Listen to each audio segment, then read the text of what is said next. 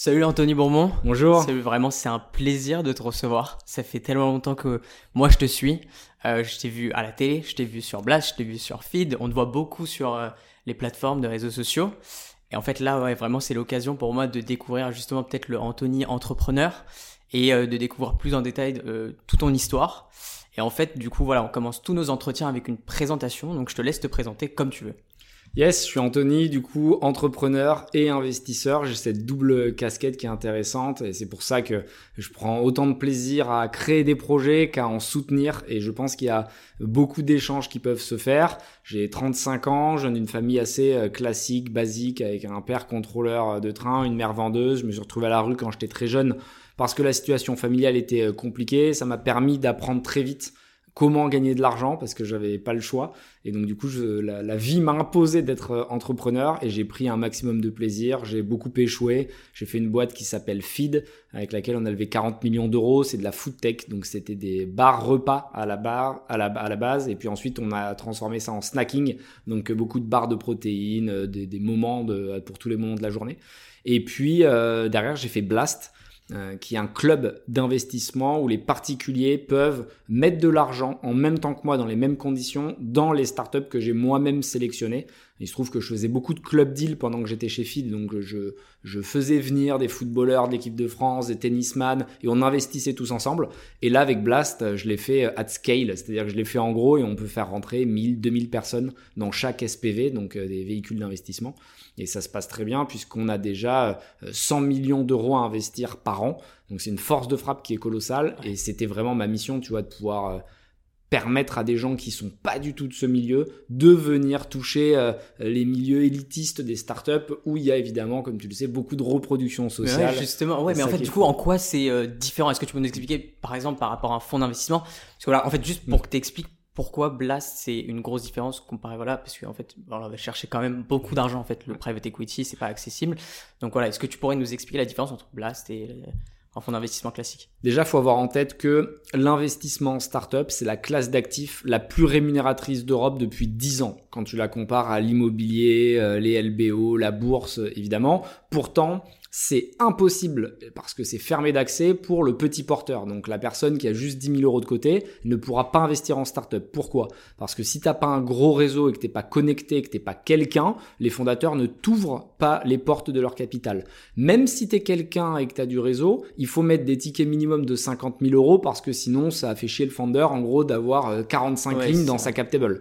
Euh, et le dernier point, c'est que si tu veux investir par euh, des fonds d'investissement, tu as un ticket minimum de 200 000, 300 000, c'est ce qu'on appelle être LP, Limited Partner. Tu vas mettre de l'argent à un fonds qui va te le garder pendant 10 ans et qui va te dire je vais investir pour toi, t'as pas de droit de regard, tu peux rien me dire, juste t'envoies l'oseille, je te prends 2% de management fees par an, donc à la fin des 10 ans ça fait 20% qui ont sauté.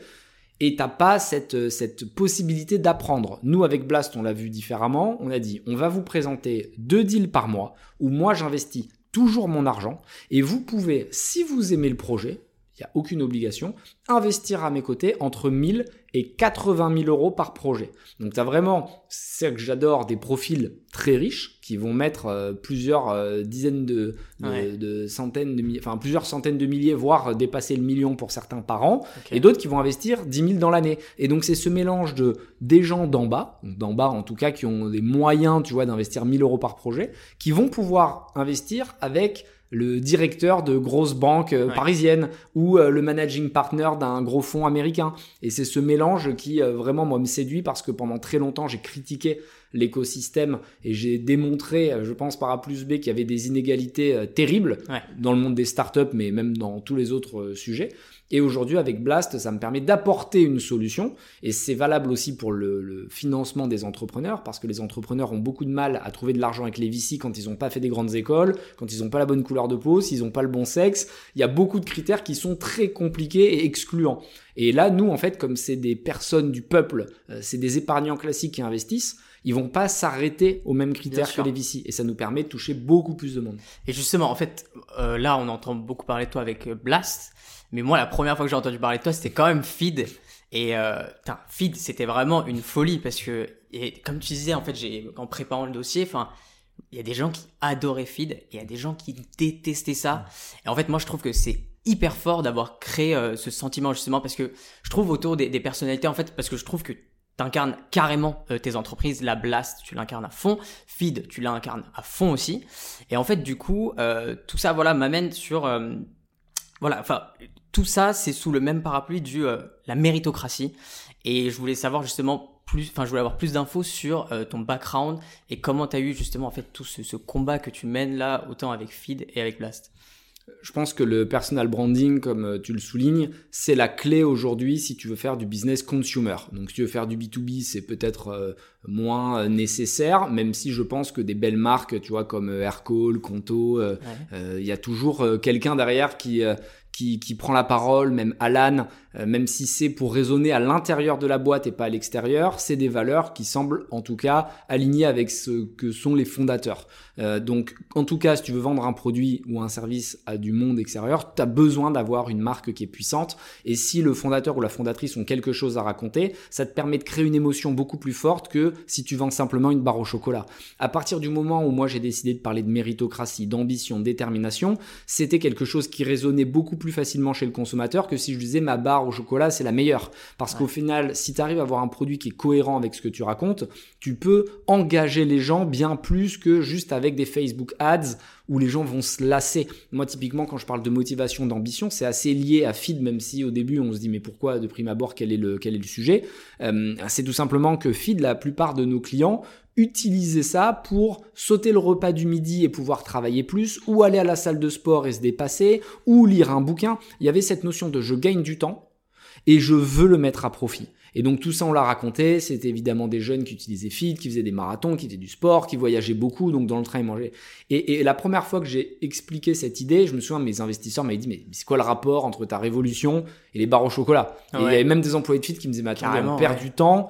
Nous, on est là pour vendre des barres. Et là, vous me parlez de méritocratie, de révolution. Et pourtant, c'est ça qui nous a permis, tu vois, de décoller, de prendre la parole, créer de, de l'énergie. Tu as parlé aussi du clivage, c'est super important. Tu peux pas plaire à tout le monde. Et si tu plais à tout le monde, c'est vraiment que tu es trop terne, tu es trop tiède.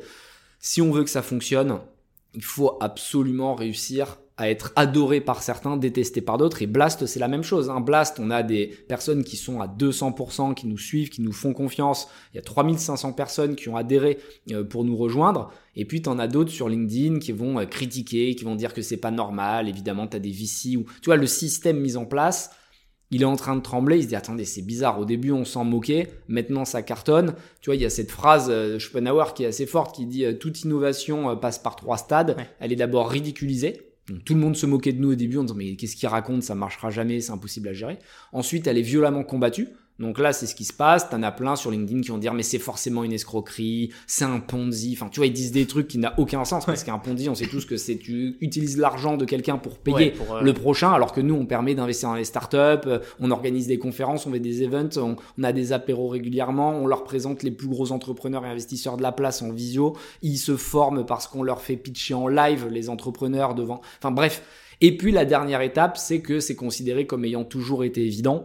Donc euh, c'est vraiment ces trois stades-là qu'on est en train de vivre. Je les ai déjà vécus avec Feed, je les vis aujourd'hui avec Blast. Donc on va dire que c'est un peu le, la contrepartie d'avoir beaucoup de visibilité sur les réseaux. C'est qu'il y a des gens qui vont être contre toi, mais quelque part, si tu sais qui tu es et pourquoi tu le fais, et si ton équipe est engagée derrière toi, si tes proches savent que tu es quelqu'un de bien, ça suffit. Et ça vient d'où cette volonté en fait de, de, faire euh, la révolution? Parce que en préparant le podcast, parce que voilà, moi je t'ai connu avec Feed, c'était clivant. Après, je t'ai connu un peu plus avec euh, l'émission qui va être mon associé. En fait, du coup, c'est là que j'ai découvert l'histoire en fait derrière Anthony Bourbon. Et euh, du coup, en préparant, voilà, j'ai vu qu'il y avait, en fait, il y avait une vraie histoire avec la food, du coup, comme tu dis. Toi, avec ton background, du coup, est-ce que tu peux me raconter un peu plus en détail d'où tu viens et comment t'en es arrivé à créer c'est vrai que mon premier rapport à la nourriture et au manque de nourriture, c'est quand j'étais à la rue et j'avais été étonné qu'en France, c'était la cinquième puissance mondiale à l'époque, les jeunes ne puissent pas manger à leur faim. En tout cas, moi, pour le coup, comme j'avais pas d'argent, je galérais pour manger.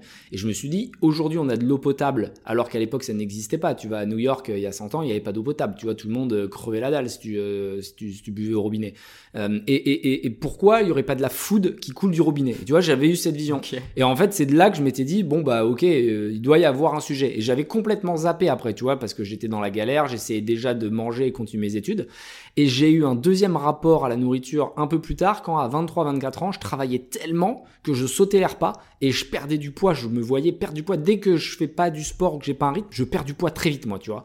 Parce que je mange pas bien ou pas, tu vois c'est comme euh, quand j'étais jeune j'avais tu sais les tamagotchi j'oubliais de les nourrir aussi moi c'est pareil tu vois j'oublie de manger et, et, je me suis dit attends mais c'est pas possible maintenant j'ai de l'argent mais j'ai plus le temps. Donc la première fois, je pouvais pas manger parce que j'avais pas d'argent. Là, je pouvais pas manger parce que j'avais pas le temps. Je dis c'est une galère ce truc. Et comme je faisais de la natation quand j'étais jeune et que je mesurais tout ce que je mangeais, je me suis dit attendez, je vais faire un tableau Excel. Je vais euh, récapituler les besoins d'une personne normale. Donc c'est assez simple, hein, c'est des macronutriments et des micronutriments. Donc c'est protéines, lipides, glucides, fibres, vitamines, minéraux, oligo-éléments. Et je vais tout mettre avec des ingrédients farine d'avoine, huile d'olive, graines de sarrasin et je jouais euh, pour avoir l'intégralité de mes besoins. Je le broyais. C'était juste pour toi au départ. C'était juste pour moi. Je rajoutais de l'eau et je le prenais. Et c'était simple, efficace. Et mes potes ont commencé à me dire, attends, tu peux m'en faire un peu moi aussi. Et donc la semaine, on faisait 10 kilos de poudre. Et on l'a, on l'a dispatché en fait à tous nos potes pour qu'ils puissent se nourrir tranquille. Et, et, après, je me suis dit, attends, s'il y a des potes à moi qui font ça, ça veut dire qu'il y a d'autres gens. J'ai regardé sur Internet, aux, US, il y avait Soylent qui cartonnait. Euh, en Angleterre, il y avait d'autres marques. Et en France, il n'y en avait pas. Et donc j'ai lancé ce concept, mais pour répondre à mes besoins. Et c'est ça qui est assez fou, c'est que mes deux, toutes mes boîtes, même avant dans l'immobilier et tout, c'est le prolongement d'une histoire perso. Blast, c'est exactement ce que je faisais tout seul. C'est des club deals où je rejoignais mes potes euh, et je leur disais viens avec moi, euh, tu vas investir dans les mêmes conditions. Mais là je l'ai fait, mais en tant que business. Donc franchement c'était trop cool de voir que l'alignement euh, de, des planètes se faisait et aujourd'hui, je suis à une position rêvée, quoi. C'est-à-dire que tu me dis, je te donne 500 euh, millions aujourd'hui, mais tu fais un travail qui te plaît pas, je les prends pas. Parce que je sais à quel point c'est important de se lever le matin, euh, de prendre du plaisir, euh, de, de rencontrer des gens qui te passionnent j'ai trop de gens autour de moi qui sont malheureux, qui gagnent de l'argent, mais qui sont malheureux euh, et qui euh, attendent le vendredi soir euh, comme ça, tu vois. Alors qu'en fait, si si t'attends le week-end avec impatience, c'est que t'as fait un très mauvais calcul parce que le week-end il dure deux jours, quand la semaine elle en dure cinq. Donc ton ton ton ton équilibre et ta répartition de vie sera forcément foireuse. Et du coup, je voulais revenir sur la période justement, en fait, parce que tu viens d'une famille un petit peu difficile. En fait, du coup, comment on passe de ça à Feed et en fait parce que du coup j'ai vu que tu avais lancé quelques, enfin eu quelques projets immobiliers entre temps et du coup est-ce que tu peux revenir plus en détail sur la phase euh, de bah, justement quand tu nous quand tu dis que tu avais vécu euh, dans la rue mm. et euh, de, de créer Feed? Pour revenir aussi sur ta question d'avant, parce que je divague souvent et j'oublie les questions qu'on me pose. La, pourquoi l'envie de revanche, de, de révolution? Parce que j'avais beaucoup de haine. Euh, et j'en parlais tout à l'heure au déjeuner avec la ministre Priska, ministre de la jeunesse. Et on voulait créer un event qu'on accompagne des jeunes, etc. Et ce qui est fou, c'est que des jeunes qui n'ont plus d'espoir vont être amenés à la violence. Et je disais, moi, ma vision, c'est que si on n'apporte pas de l'espoir très vite à la jeunesse, ça va être un massacre en France. On va imploser. Parce que quand euh, l'énergie que tu vois déployer avec les gilets jaunes pendant des mois elle est pas mise, on va dire, dans la bonne direction, elle est pas euh, coordonnée, il n'y a pas de vision. Mais si tu as quelqu'un qui l'emmène au bon endroit, ça peut être terrible pour le pays, tu vois, d'un point de vue euh, révolution.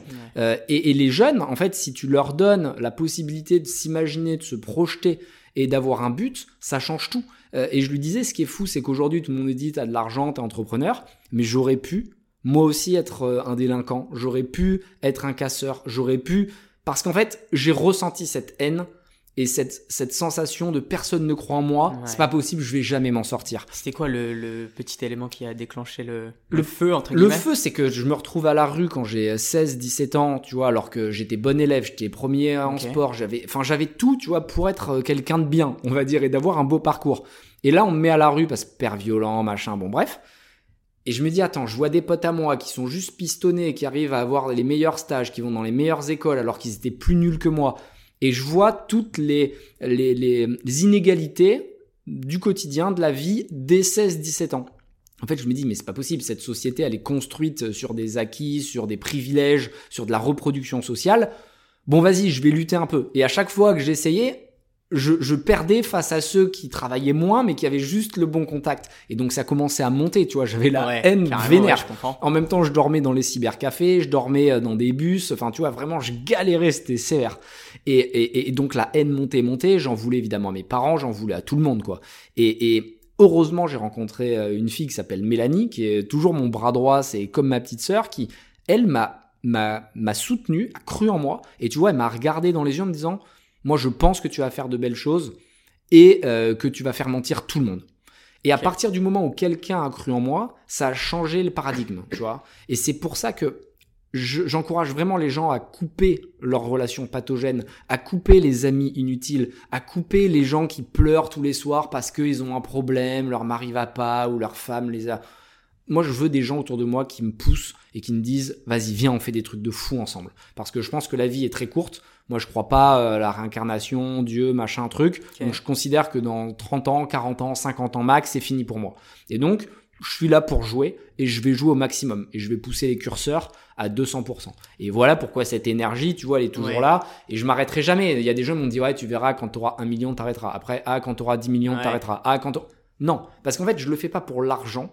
L'argent, c'est une, conséquence plus qu'une finalité. Euh, ça matérialise un succès, on va dire. Donc, je suis content, j'ai gagné de l'argent, donc c'est que j'ai été bon. Tu vois, mais c'est une manière de compter. C'est comme au foot, tu mets un but, ok, ben c'est que t'as bien joué, tu vois, mis un but.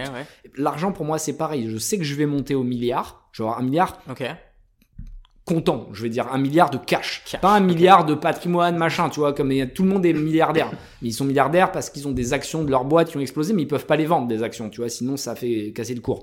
Donc moi ce que je veux c'est un milliard de dispo, tu vois, pour avoir un impact. et, et, et, et, même quand je les aurai, je voudrais continuer parce que je veux que ça ait du sens, je veux m'amuser. Et en fait, ça n'a du sens que si je fais une révolution générationnelle parce que moi, c'est bon, ok, je suis sorti d'affaires, mais quand je pense à tous les autres qui étaient comme moi dans les foyers, etc., et qui méritaient d'y arriver, je veux renvoyer l'ascenseur et qu'eux aussi puissent s'amuser. Mais à ce moment-là, t'as commencé par quoi en fait du coup? Parce que quand j'ai commencé, ouais, les premiers début, business, c'était tout début, mais c'était c'est fou quand j'en parle. j'ai presque honte, mais il faut pas avoir honte de ce qu'on fait. Mais je vendais des caleçons de marque. Je me souviens au collège. Après, je vendais des fausses fringues. J'avais des potes qui me ramenaient des trucs du Maroc. Je vendais des faux Dolce Gabbana. Euh, après, j'ai je réparais les calculettes, les TI 89 plus pour ceux qui connaissent, qui ont fait un peu de maths. Et je mettais des programmes de triche à l'intérieur. Et tu sais, ça te calculait. Tu mettais le nom de la fonction et ça te descendait tous les trucs de la fonction et t'avais plus rien à faire. Et, donc, les, moi, mes potes avaient un peu d'argent euh, parce que j'étais dans des bons lycées, parce que j'avais des bonnes notes. C'était des lycées un peu euh, privilèges où fallait avoir plus de 19 pour rentrer. Enfin, c'est des trucs de sciences de l'ingénieur à Bordeaux. Hein. Et, euh, et, donc, eux avaient les moyens de me payer 10 euros, 20 euros pour que je fasse leur programme. Et j'ai commencé comme ça. Après, j'ai, je réparais les scooters. Donc, je réparais les scooters, je les revendais. Quand j'ai eu les moyens, j'achetais plusieurs scooters en même temps. Je les réparais, je changeais les trucs, je les revendais. Après, j'ai fait pareil avec les voitures. Donc j'importais des voitures, j'allais en acheter à Lille, je les ramenais à Bordeaux, ce qui fait qu'à Lille, je les achetais 3000 euros moins cher et à Bordeaux, je les vendais 2000 de plus que le prix, donc j'arrivais à faire un Mais du coup, là, t'accumules du capital ou tu ah prends quand même des, des méga risques en achetant, en revendant, Je prends des risques de fou et c'est ça qui est horrible, c'est que en fait, quand t'as rien, t'es obligé d'être all-in à chaque fois que tu montes pour grossir. Et donc je gagnais, je gagnais, je gagnais. Et quand j'arrivais à 30 000 euros, j'achetais une voiture qui était pourrie. et qui avait le, où le moteur pétait, tu vois, j'y pouvais rien. Parce qu'évidemment, j'assurais pas les voitures et tout, tu vois, je le faisais à l'arrache. Euh, et, et, donc, du coup, ben, je reperdais tous mes gains. Et donc, à chaque fois que j'ai commencé à être bien, ben, je reperdais. Tu vois, ça m'arrivait plusieurs fois d'être à 800 000, 1 million, et de quasiment tout perdre. Mais du coup, 800 000, 1 million, on parle de quoi? De, de bâtiments Dans l'IMO, je faisais de l'IMO, tu vois, en fait, ce que j'avais fait à un moment, c'est que je faisais des club deals avec des gens qui avaient de l'argent. C'est-à-dire que moi, mes potes en fac de droit et tout, tous leurs parents étaient blindés. À Bordeaux, tu vois, t'as beaucoup de, de notaires, dans le, des personnes dans le vin, enfin bon, bref. Et, et donc, je leur disais, regarde ce qu'on fait. On fait un club deal, on est quatre, on fait une SCI. Moi, je fais tout le sale travail, je m'occupe des travaux, je, me, je trouve le bien, etc. Vous, vous allez juste à la banque en disant, on veut lever 200 euh, 000 euros. C'était des mini-biens, hein, tu vois, à Bordeaux, en banlieue, ça coûte que dalle. Et, euh, et donc, eux faisaient le levier bancaire. La banque nous prêtait l'argent dans une SCI. Ce qui est bien, c'est que t'es pas euh, équilibre, t'es pas à l'équilibre euh, respon... enfin t'es pas responsable de manière égalitaire. C'est-à-dire qu'en fait, la banque va se retourner vers le plus riche. Donc même si moi j'étais pauvre, ils en ont rien à foutre. C'est-à-dire que s'ils savent qu'ils peuvent aller chercher l'argent à un des quatre gars de la SCI, ils y vont. Et donc du coup, on levait de l'argent et moi je faisais tout le reste. Je faisais le sale travail, tu vois. Je, trouvais le bien, je faisais le, le les, on faisait les, les, la peinture, enfin truc de merde. Mais in fine, quand on vendait, tout le monde était content. Eux n'avaient rien fait, mais ils avaient joué leur rôle, ils avaient apporté de l'argent, et moi j'avais fait le sale boulot. Mais ça m'allait très bien, tu vois, j'avais, pas le choix. Donc petit à petit, on a fait des opérations. Après, on a fait des opérations un peu plus grosses avec des immeubles, où là, on les a conservés, on s'est dit, vas-y, ça va faire un fil rouge. Et au cas où j'échoue, bah, je me disais, à 40 ans, au moins, j'aurai plein de biens et je pourrais ne pas avoir à travailler, tu vois. Donc pour Ouais. moi, l'IMO, c'est vraiment un fil rouge. Ok. Je l'ai jamais vu comme un, un enrichissement personnel Ouais, le rapide, résultat final, quoi. Ouais, moi, c'est de la ligne rouge, sécurité. Ok. Et je, je, enfin, il y en a qui gagnent leur vie avec ça. hein. Il y en a plein qui font de la promotion et tout. Moi, c'était pas ce qui m'éclatait, tu vois. Acheter ouais. des biens, faire le marchand, les revendre et tout, ça m'amusait pas trop. Et ça reste des délais longs. Mais oui, c'est ça. C'est du passif, tu vois. Par définition, l'IMO, c'est tu le laisses tourner.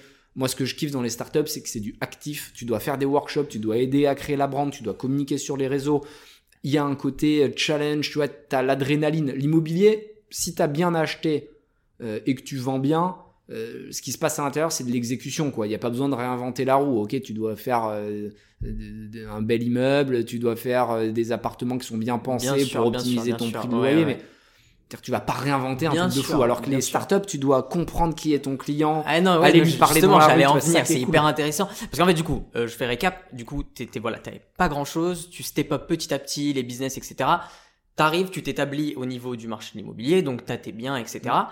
Et en fait, du coup, je voulais revenir sur l'idée de feed. Du coup, Mm. est-ce que tu considères que l'idée de feed, t'es tombé dessus, ou un jour, tu t'es vraiment dit, bon, euh, ok, l'immobilier c'est sympa, mais je m'éclate pas. Maintenant, il faut que je trouve une idée business. C'est parce qu'aujourd'hui, on a plein de gens qui nous parlent d'idées business, d'idées business. Du coup, tu sais, ils disent, voilà, enfin, moi, j'ai pas d'idée, je sais pas quoi lancer. Mm. Est-ce que toi, l'idée, t'es vraiment tombé dessus parce que tu me racontais, voilà, l'histoire que toi, tu voulais te nourrir et du coup, t'as fait ta solution, t'as vu que tes potes euh, kiffaient bien, donc t'as lancé le truc. Ou est-ce que t'as vraiment lancé un processus de recherche, ou est-ce qu'il y a un marché, etc. Un peu les deux parce que je voulais faire du business, je voulais faire de l'entrepreneuriat, tu vois, je gagnais pas mal d'argent avec les voitures et l'IMO, mais je me suis dit si je veux vraiment peser, faut que je fasse autre chose, c'est trop lent, tu vois, je, Bah ouais. je pouvais pas. En fait, c'est extrêmement dur d'être riche par tes salaires, par tes revenus. Tu deviens riche par l'equity, c'est-à-dire que si je sors les héritiers euh, milliardaires, tous les autres milliardaires, ils sont devenus riches par de l'equity. C'est-à-dire qu'ils ont ouais. détenu des parts de sociétés qui ont explosé derrière. Sinon, c'est trop long. Imagine même si tu gagnes euh, euh, 1 million euh, par an, ce qui est quand même beaucoup d'argent, il n'y a pas beaucoup de métiers qui le font.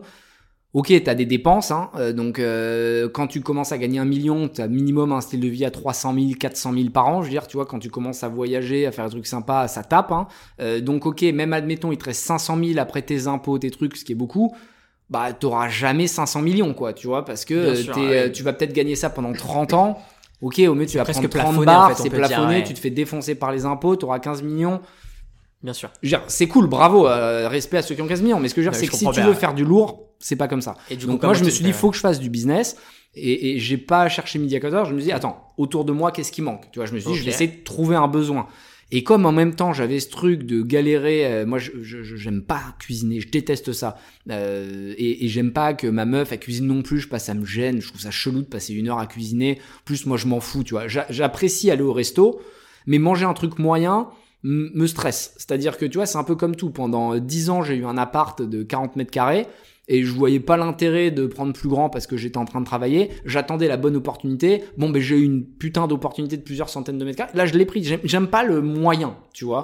Et la bouffe, c'est pareil. Soit je mange un truc efficace, pragmatique, euh, soit je vais au resto et je mange très bien parce que c'est le travail de la personne. Mais euh, moi, ma- enfin, jamais eu une copine cuisinière, moi non plus, donc c'était moyen. Donc j'ai dit viens, on cuisine pas, ça ira plus vite. et, et donc du coup, j'ai fait ce, ce produit-là et ça s'est fait naturellement. Et comme en fait j'étais crédible parce que j'étais mon propre consommateur, Ouais. ça a fonctionné. Il faut éviter les gens qui veulent juste trouver une niche et se dire vas-y je vais déployer euh, parce que je pense que j'ai vu une, une boîte aux États-Unis qui a cartonné, je vais faire pareil. Le problème c'est que faut te dire que ça va durer 10 ans, un bon business en moyenne. Si t'es très bon, tu peux le sortir en 3-4 ans, mais globalement, allez, 5 ans, c'est le minimum de ce que tu vas prendre dans la tronche. Si pendant 5 ans, tu travailles sur un sujet qui te passionne pas du tout, faut être courageux, quoi. Parce Ouais. qu'au début, tu gagnes pas d'argent. Quand t'es entrepreneur, tu peux pas te payer. Les fonds d'investissement, ils arrivent, ils te captent tes salaires. Ils veulent pas que tu fasses de cash out. T'as une chance sur 5 que ton business, il marche. Donc, ça veut dire que tu vas perdre souvent 2 ans de ta vie avant de réaliser que laisse tomber, faut abandonner. franchement, faut être courageux pour se lancer dans l'entrepreneuriat. Il vaut mieux y aller avec une passion et au moins tu auras appris quelque chose, euh, tu vas te former, tu vas devenir une meilleure version. Blast, tu vois, je l'ai lancé beaucoup mieux que Feed. D'accord. C'est-à-dire que Feed, c'était un peu mon école de commerce à moi. Euh, moi, je n'avais pas fait des grandes écoles. Vraiment, et je le dis souvent aux invests, ils pètent un câble. Je dis franchement, vos 40 millions, euh, ils m'ont servi à bien faire euh, l'école que j'aurais voulu et tout. Ils pètent un câble. Mais c'est vrai. Et c'est-à-dire que les investisseurs, en vrai, ils sont là pour financer l'échec aussi. C'est-à-dire que tous les investisseurs peuvent pas, peuvent pas se dire, moi le premier, hein, je perds euh, de l'argent quand j'investis dans des startups qui meurent. Je me dis pas, il me doit quelque chose, ce mec. Je le finance. Si ça fonctionne, super. Si ça marche pas, tant pis. J'investis toujours l'argent que je suis prêt à perdre. Et donc, je rigole en disant ça m'a payé une école de commerce, mais c'est pas faux parce que toutes les erreurs que j'ai faites chez Feed, je les ai pas refaites chez Blast. Et les erreurs que je fais chez Blast, je les refais pas, je les referai pas pour la prochaine. Et donc, tu vois, j'ai essayé avec Blast tout de suite de mettre un business model qui crache de l'EBITDA. Je suis pas dépendant des levées de fonds. J'ai envie de faire quelque chose qui est, euh, qui est sécurisé. Tu vois, Blast, on était très, euh, Feed, on était très dépendant des levées de fonds. C'est vrai. On levait 15 millions par an quasiment, sinon on mourait. Et, et donc jusqu'à ce que le Covid arrive et que je repense complètement la boîte et qu'on la tourne à l'équilibre, euh, bah, c'était stressant comme boîte. Ouais, T'étais ouais, quasiment sûr, toujours en roadshow. ouais. Euh, tu te dis si je loupe mon roadshow, je peux pas payer les gens. Enfin, tu vois, j'avais plus envie de faire ce type d'entrepreneuriat. Et avant de lever des fonds, justement, parce que tu vois, moi je regarde un peu le cercle entrepreneuriat aux États-Unis.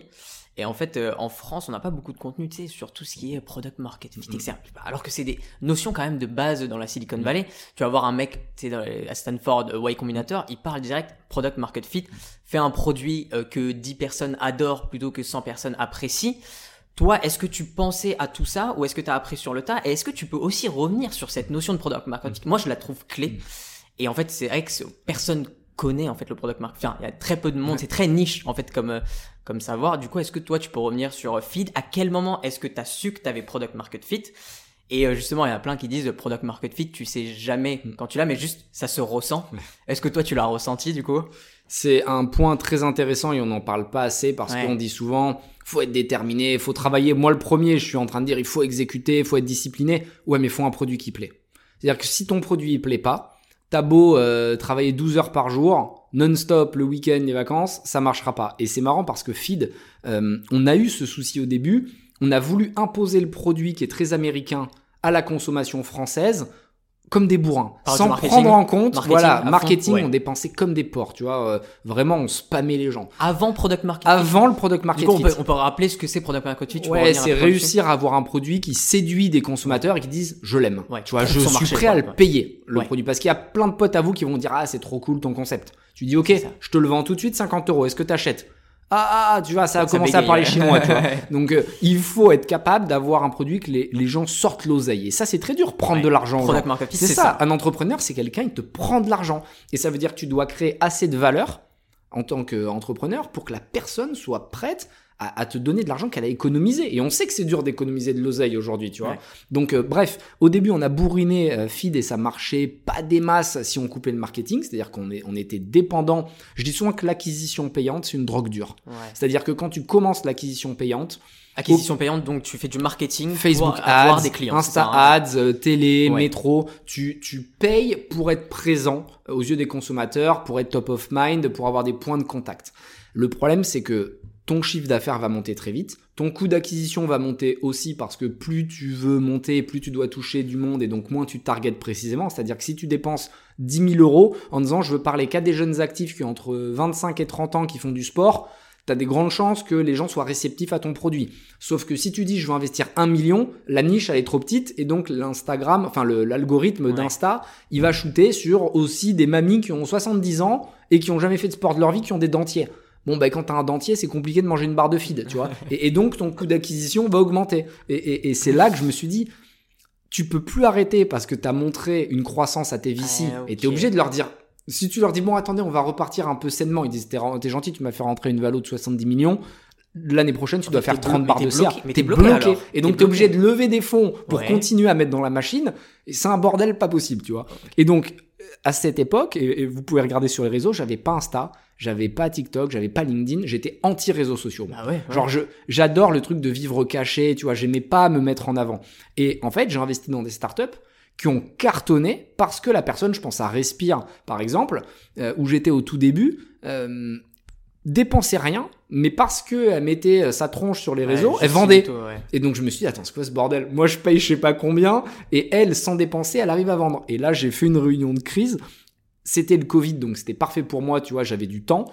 Et j'ai dit au VC, j'ai dit à l'équipe, voilà, on va créer une marque super forte et on va se servir de moi, ça fait un peu prétentieux, mais moi je suis gratuit, je coûte rien, je peux travailler tout le temps, euh, on n'a pas besoin de payer des influenceurs, je vais le faire moi. Et les gens me disent, oui, mais t'as zéro abonné partout, quoi, tu vois, vraiment, j'avais aucun abonné. Et je dis, oui, mais si on raconte une histoire, je suis persuadé que ça peut plaire, j'ai euh, une histoire de vie qui est assez particulière et donc qui peut déclencher de l'émotion.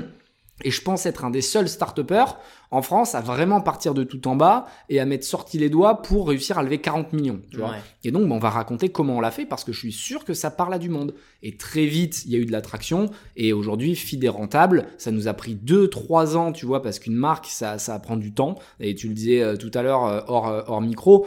On travaille beaucoup sur les réseaux, tu vois. En fait, il n'y a pas de hasard, il n'y a pas de chance. Les gens qui disent ah mais il est au bon moment, endroit, il est à la télé. Non, la télé, j'y suis parce qu'on a vu mes posts sur Insta et mes posts sur Insta, ça faisait deux ans qu'on les faisait euh, de manière hyper disciplinée chaque semaine, alors qu'on avait euh, 200 vues dessus. Ouais. Donc en fait, il n'y a pas de secret. Vous fixez une mission, vous fixez une brand plateforme. Nous, ce qu'on s'est dit, c'est qu'est-ce que c'est notre brand plateforme? C'est remettre la méritocratie au cœur de la société, si je fais très simple. Quelles sont les valeurs pour atteindre cet objectif? Ambition, détermination, résilience, passion, travail. On s'est dit toute actualité qui passera dans notre scope, on la tourne sur le business. Et donc, typiquement, un peu comme ce que vous faites, euh, si Raphaël Nadal, il gagne Roland Garros, moi, je vais pas regarder combien de, de coups droits il a mis. Je vais dire, il a gagné tant d'argent, est-ce que vous saviez que... Tu vois, je vais me concentrer sur ce qui, moi, m'intéresse. Est-ce qu'il a fait des partenariats avec des marques? Combien ça rapporte de gagner Roland Garros? Et, et on a pris ces actualités en les twistant de manière grand public. Et du coup, ça a créé de l'attraction. Et aujourd'hui, Blast, euh, on a euh, fait plus de 10 millions d'euros de chiffre d'affaires dès la première année, euh, la moitié des bidas, euh, et pourtant on n'a pas dépensé un euro en marketing. Parce que plus tu fais du marketing sur ta brand perso, plus c'est une sorte de, de cercle vertueux, et ça grossit en fait non-stop. Et ce qui fait que n'importe quel business que je lance, aujourd'hui, ça veut pas dire qu'il va cartonner, parce que si j'ai pas le market fit, il marchera pas. Mais par contre, quand ça marche, je l'ai. Et si je peux Ouais. donner un exemple pour imager tout ça, c'est que Feed, je devais me battre pour vendre des bars, Ouais. alors que Blast, je refuse l'argent des gens parce que j'ai trop de clients. Et ça, c'est exceptionnel parce que j'ai vraiment vu les deux phases. La phase où feed, tu dois convaincre, non mais je vous assure, c'est plus complet qu'un repas, plus équilibré, ça coûte moins cher. Instinctivement, les gens, ils y allaient pas. Tu vois, donc c'était un débat. Mais tu regrettes du coup d'avoir levé des fonds avant Product Market Fit ou pas? Je regrette pas parce que sinon je- j'en serais pas arrivé là et j'aurais pas fait tout ça. Donc si tu veux, moi je pars du principe où ton destin, c'est pas qu'il est écrit, mais si t'es positif et que t'arrives à retourner tous tes échecs, t'en feras quelque chose euh, de correct par la suite. Donc si j'avais pas levé autant d'argent, j'aurais sûrement pas pu investir parce que moi j'ai vendu des parts euh, à mes investisseurs, il y a Pepsi qui est rentré, donc c'est aussi ça qui m'a permis d'investir beaucoup. Avant j'avais de l'argent mais pas à ce point-là. Donc tout est lié, mais aujourd'hui Blast typiquement, je me suis dit je lèverai jamais d'argent, c'est-à-dire que j'aurais pas besoin de faire du cash-in. Si je fais quelque chose en opération, c'est du cash-out. Et dès le début, ça doit envoyer de l'oseille. Et ce qui est Ouais. fou, c'est que j'ai euh, 30 000 personnes sur la liste d'attente. Donc, ça veut pas dire qu'il y a 30 000 personnes qui sont prêtes à payer, mais il y a 30 000 personnes qui se sont inscrites en tout cas à la liste d'attente. Et on n'a que 3500 membres, et les gens me disent, ouais, t'es mytho, pourquoi t'en prends pas plus? Mais parce qu'en réalité, vu que j'ai déjà 100 millions d'euros à investir avec les 3500 membres, si j'en prends 3500 de plus, c'est dire que j'ai 200 millions à investir. Et tu peux pas le faire correctement. Sûr, Parce ouais. qu'en fait, il n'y a pas assez de dossiers. Et moi, j'avais pas assez d'analystes, assez de directeurs investissement, assez d'avocats en interne. Euh, L'année dernière, on était 3. Là, aujourd'hui, on est 25. Donc, si tu veux, déjà, on a une force d'organisation qui est beaucoup plus euh, euh, solide. C'est pour ça qu'on montera euh, au fur et à mesure. Et justement, en fait, je voulais revenir sur toute cette période levée de fonds. Il y avait une période de folie de levée de fonds depuis 2008, du coup, baisse des taux. Et là, il y a quelques années après le Covid, remontée des taux. Et en fait, du coup, il y a moins de, de cash quand même euh, chez les VC. Et en fait, du coup, il y a moins de levée de fonds. Et on a vu réc- bah, hier, du coup, euh, WeWork qui a fait faillite. Et WeWork, c'est vraiment une histoire de folie parce que valorisation à 47 milliards euh, un peu avant 2019 et aujourd'hui on est à 45 millions, la boîte fait faillite. Dans les médias, nous comme on est dans les médias, on a regardé BuzzFeed, Vice, etc. qui ont levé euh, près d'un milliard euh, de dollars. Et en fait, du coup, voilà, est-ce que toi tu penses qu'on est en train de changer d'air en fait pour les startups? Parce qu'il y avait toute une période, voilà, ça levait, ça levait, ça levait sans limite. Aujourd'hui, est-ce que quand on monte une start- startup, est-ce qu'on doit aborder le truc un peu différemment et direct mettre le focus sur la rentabilité? C'est très intéressant et je pense que tu as, cerné le, le problème. Jusqu'en 2020-2021, tu faisais 5 millions d'euros de chiffre d'affaires, tu pouvais être une licorne. Il y a des boîtes qui ont levé 200 millions, 300 millions en faisant 10, 15, 20 millions et en en perdant 50, hein, donc EBITDA zéro. Euh, et du coup, les, les entrepreneurs cherchaient plus à créer des business rentables, ils cherchaient à créer des business sexy pour les VC. Et donc du coup, les VC, eux, ils se sont dit, ah mais si ça a marché aux US, on va faire pareil. Et on se retrouve avec des systèmes comme WeWork, où l'investisseur principal a perdu 11 milliards.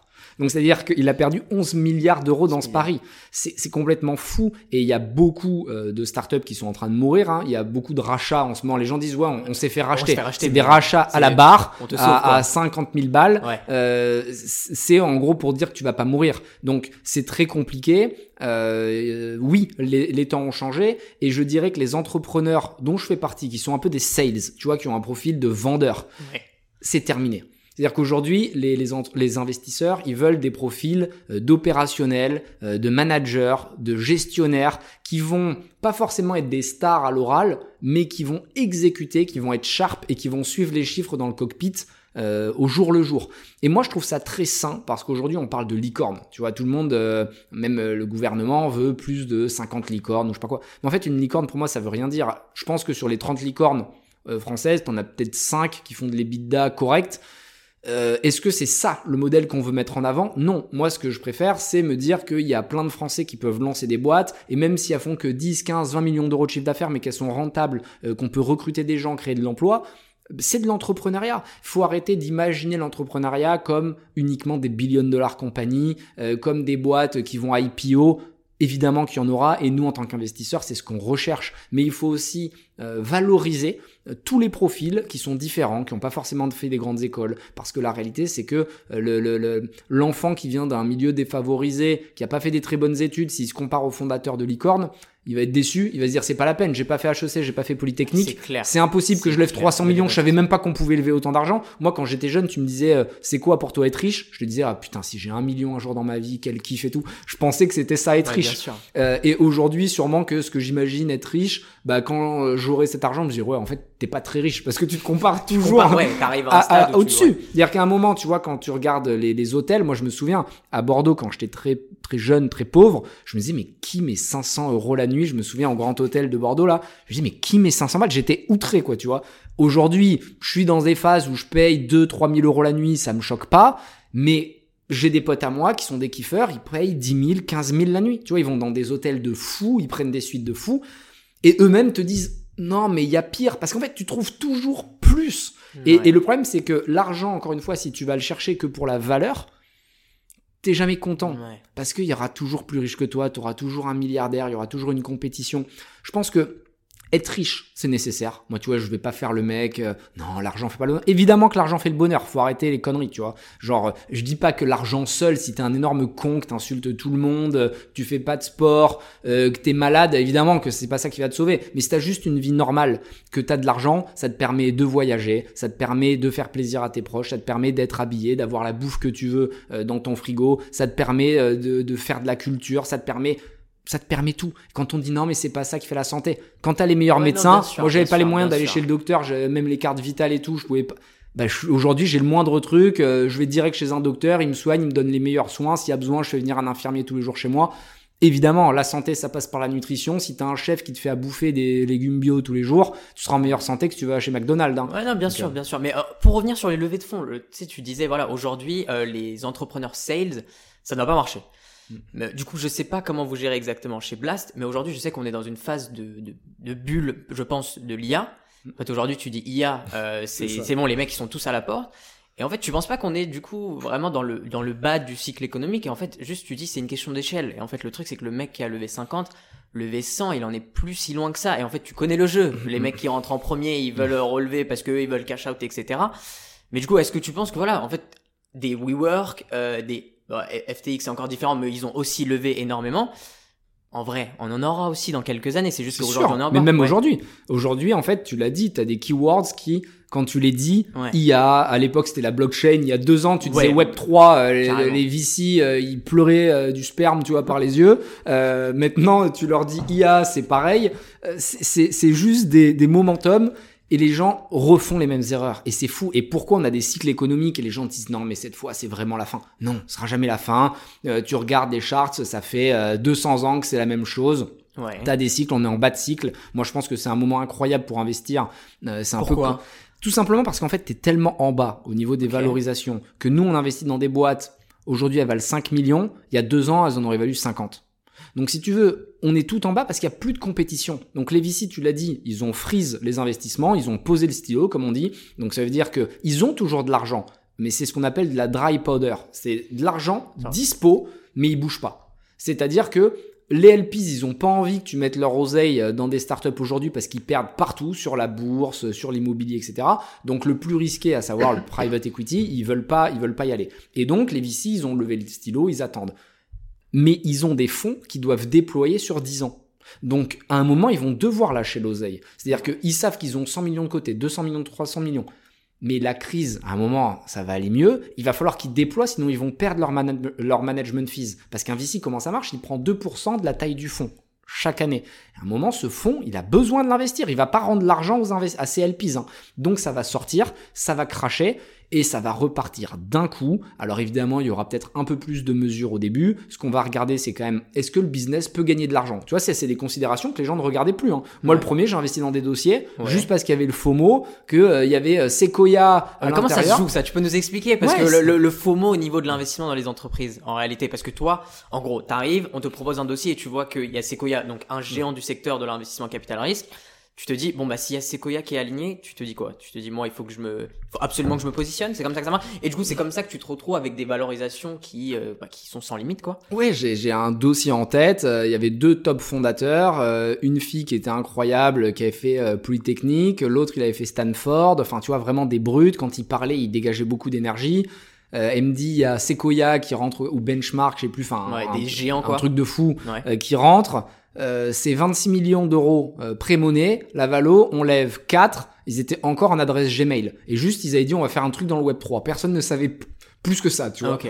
Et en fait, tu vois que des, des stars qui rentrent à l'intérieur. Elle m'envoie sa cap table, il y a que des gens connus.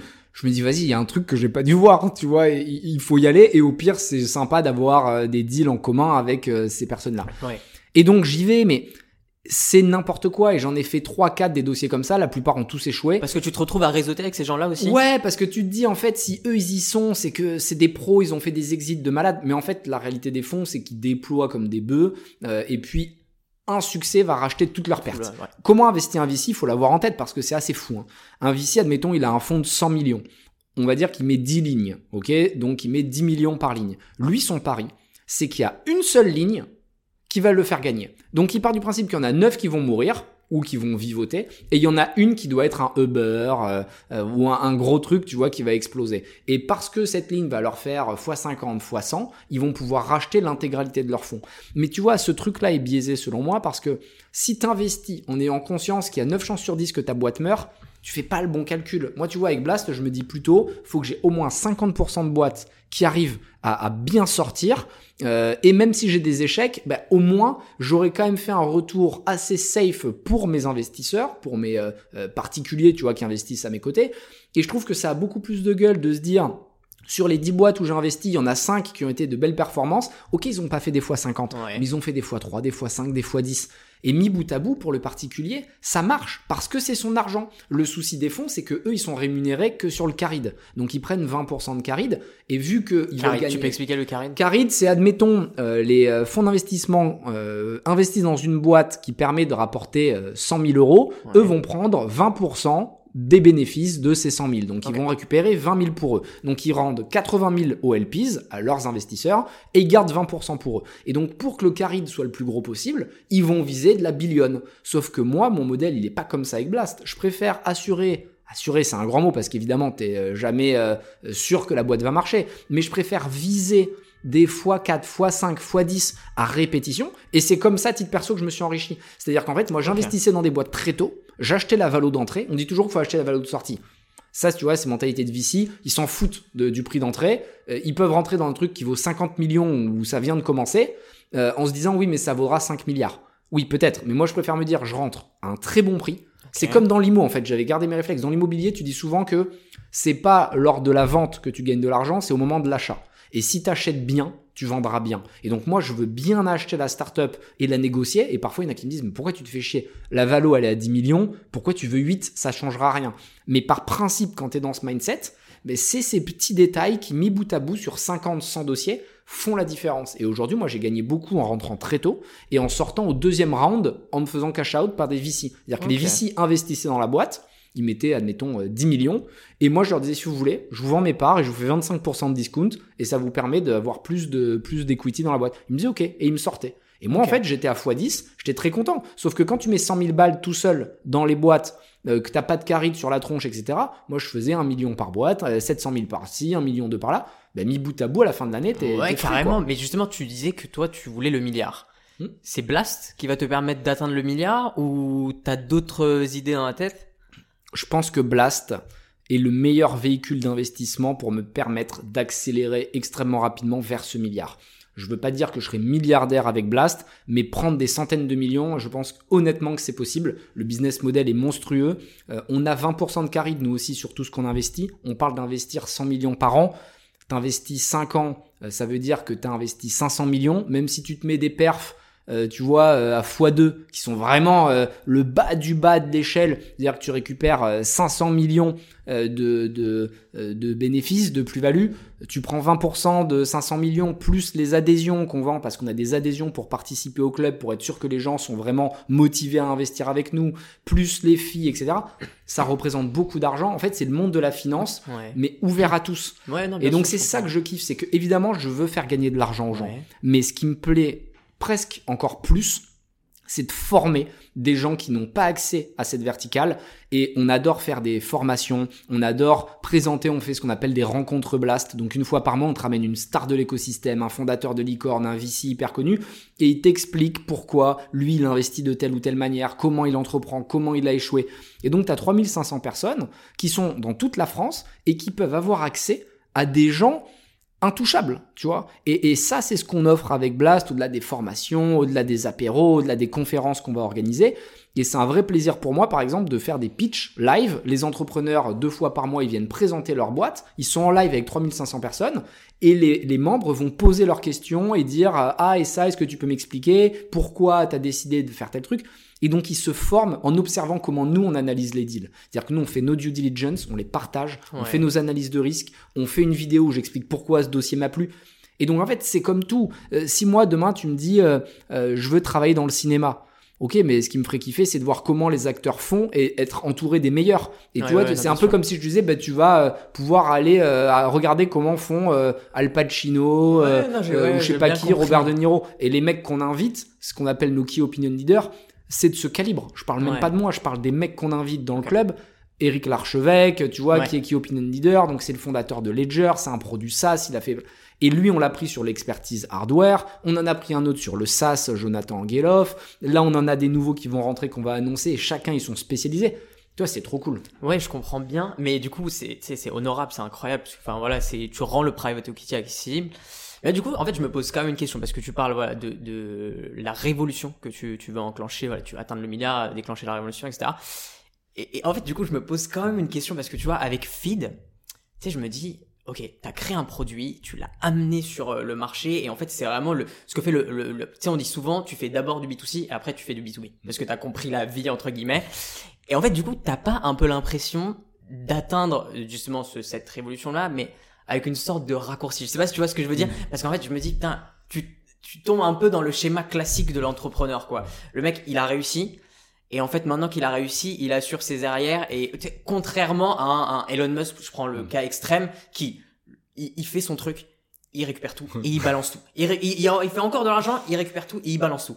Et en fait, du coup, voilà, en fait, la question que je me posais, c'est, t'étais tellement, euh, genre, drivé par la mission de feed, que je me dis, putain, Blast, est-ce que c'est vraiment la finalité où t'atteindras le milliard avec euh, une autre entreprise ou quoi je pense que les deux missions de Feed et Blast se recoupent en réalité et que c'est la même mission. J'ai créé je pense, ou en tout cas j'ai essayé de faire une pieuvre. C'est-à-dire que l'objectif, c'est que chaque branche que je vais lancer doit apporter à l'autre. On a parlé de feed et de blast, mais j'ai aussi beaucoup de conférences que je fais, j'ai un livre, je suis à la télé, euh, on va euh, faire des formations pour aider les jeunes, et, et, à chaque fois que tu vois dans une conférence, je suis devant 2000 personnes, que je parle de mon histoire, ça va me ramener potentiellement des membres blast sur la liste d'attente, ça va me faire vendre des livres, les gens vont acheter du feed. Et quand quelqu'un achète du feed, il va regarder ce que moi je fais à côté et il va acheter un livre et inversement. Et j'ai essayé vraiment de pouvoir répondre à cette problématique, à cette mission par ces différents business. Je pense vraiment que feed c'est un business qui va être long terme, c'est-à-dire que tu vois c'est pas un, un business de scale. Alors que Blast, je peux gagner l'année prochaine c'est pas impossible que l'année prochaine. T'es encore impliqué dedans ou pas Je suis impliqué. T'es dans la, t'es, dans le day to day. Je suis pas dans l'opération day to day. C'est, quoi ton poste chez Mon poste c'est aujourd'hui CEO, mais en réalité je serai plus président si je suis très transparent. Ouais. C'est euh, Mélanie, mon bras droit dont je parlais tout à l'heure, qui exécute au quotidien. Okay, J'ai placé une équipe. En fait, moi je pense qu'un bon entrepreneur, c'est quelqu'un qui sait s'entourer de gens meilleurs que lui. J'en suis convaincu. C'est-à-dire que dans toutes mes boîtes et dans tout ce que je fais euh, pour les conférences, c'est pas moi qui négocie par exemple les prix des trucs, c'est j'ai quelqu'un qui s'en occupe, c'est son métier, il est agent, il fait tout nickel. Et il s'occupe de ça, je lui donne 15 ou 20%, mais je m'en fous parce que j'ai plus rien à faire, tout est marqué dans mon calendrier, les billets d'avion sont pris, et c'est ça que je kiffe en fait. Et, et dans Feed, c'est ce que j'ai fait, j'ai un super chef produit, j'ai un super responsable supply, j'ai une super personne aux réseaux sociaux, j'ai Mélanie qui chaperonne le trou, le tout, euh, c'est parfait. Et même chez Blast, aujourd'hui, j'ai des, j'ai un directeur des investissements qui est, euh, qui est canon, j'ai un COO qui est magnifique, j'ai mon co-founder qui est un opérationnel de fou, on se complète, et, et, à chaque fois que je fais de la visibilité, tu vois, par exemple, ce qu'on fait aujourd'hui, ça apporte à Blast, mais ça apporte aussi à Feed. Et donc, quelque part, moi, mon rôle, c'est d'avoir un entonnoir et de faire rentrer un maximum de monde dans l'entonnoir et après on les qualifie. On a du lead, on qualifie et on regarde qui est plutôt sensible à feed. Ok, ça va par là. Qui est plutôt sensible à blast? Ça va là-bas. À qui on peut dire d'acheter un livre? Et tu vois, en fait, tu, tu, tu utilises euh, vraiment ta visibilité pour gagner de l'argent, mais aussi inspirer, avoir un impact positif. Parce que là, les gens vont me dire, ah, en fait, il fait ça juste pour vendre des livres. Non, on fait ça parce qu'on assume les produits. Tu vois, c'est-à-dire que moi, Blast, je pense honnêtement que c'est quelque chose qui peut faire gagner de l'argent aux gens et que ça peut les éduquer, que ça peut les former, que c'est une opportunité pour eux incroyable. Je pense vraiment que manger du feed, c'est rationnel. C'est-à-dire que moi, quand je vois des gens faire la queue 25 minutes dans une chaîne de restauration pour payer 15 balles, un burger et un soda, je me dis en fait c'est pas Elsie, tu te fais mal au corps, tu te fais mal au portefeuille, t'as perdu 25 euh, minutes. Moi, Fit, je suis fier du produit que j'ai fait, tu vois, comme je suis fier de tous les autres produits que j'ai parlé. Donc la mission, je pense honnêtement que elle sera atteinte grâce à cette multiplicité euh, de business, mais c'est vrai que d'un point de vue financier, Blast c'est colossal, mais attention, je suis en train de créer une armée. C'est-à-dire que les gens se rendent pas compte. Euh, les 3500 personnes, euh, en plus, là, on a fait une opération où elles sont devenues actionnaires de Blast. Je vais pas encore communiquer là-dessus, mais on les a fait rentrer euh, au capital de Blast. C'est des soldats. D'ailleurs, le SPV, il s'appelle Blast Army. on a fait un SPV pour eux, c'est Army. Parce que c'est des gens, imagine quand tu fais gagner quelque chose aux gens et que tu leur dis, vous allez gagner de l'argent potentiellement si vous tombez sur les bons trucs. Je fais attention parce que tu vois, on est réglementé, on a un agrément. ça comporte des risques hein, d'investir. Faut bien, le préciser. Tu peux perdre ton oseille. Il suffit que tu investis sur 10 boîtes, les 10 boîtes, elles meurent. Bah, t'as tout perdu. Et c'est pour ça qu'on dit souvent qu'il faut diluer son risque et investir dans un maximum de projets. Et d'ailleurs, notre algorithme chez Blast oblige à dispatcher tes investissements. Admettons, tu veux investir 10 000 dans l'année, eh ben, tu n'as pas le droit de mettre plus de 2000 euros par projet, l'algo t'en empêche. Parce que tu dois au moins investir dans 5 projets pour euh, prendre un minimum de risque. Maintenant, l'idéal, c'est plutôt de faire 10 fois 1000. Et, et c'est ce qu'on explique euh, sur le Discord, parce qu'on a aussi un gros forum euh, de discussion, d'échange, où on a des centaines de messages tous les jours avec des canaux. On va avoir euh, immobilier, bourse, évidemment start-up. Chaque boîte qui a levé de l'argent avec nous, il a un canal spécial avec les fondateurs qui sont présents pour répondre aux questions. Il y a des apéros qui s'organisent, et il y a 3000 personnes sur le Discord. Mais il ressemble à quoi ton quotidien, du coup, aujourd'hui? Partagé entre Blast, Feed, entre la création de contenu, parce que tu fais beaucoup de personal branding, Ouais, je suis hyper curieux. C'est chargé, c'est chargé. le matin, je me concentre généralement sur mes tâches, ce que j'appelle le deep work, vraiment, c'est ce que moi je dois faire. Et l'après-midi, euh, c'est souvent effectivement du contenu, des rendez-vous, du visio. Euh, j'aime le visio, je trouve ça ultra efficace. Moi, tu vois, je me mets des visios de max une demi-heure, donc on va très vite, on n'a pas le temps de chit-chat, quoi. Tu vois, c'est euh, vas-y, boum, on, on active. Je fais très peu de déjeuner.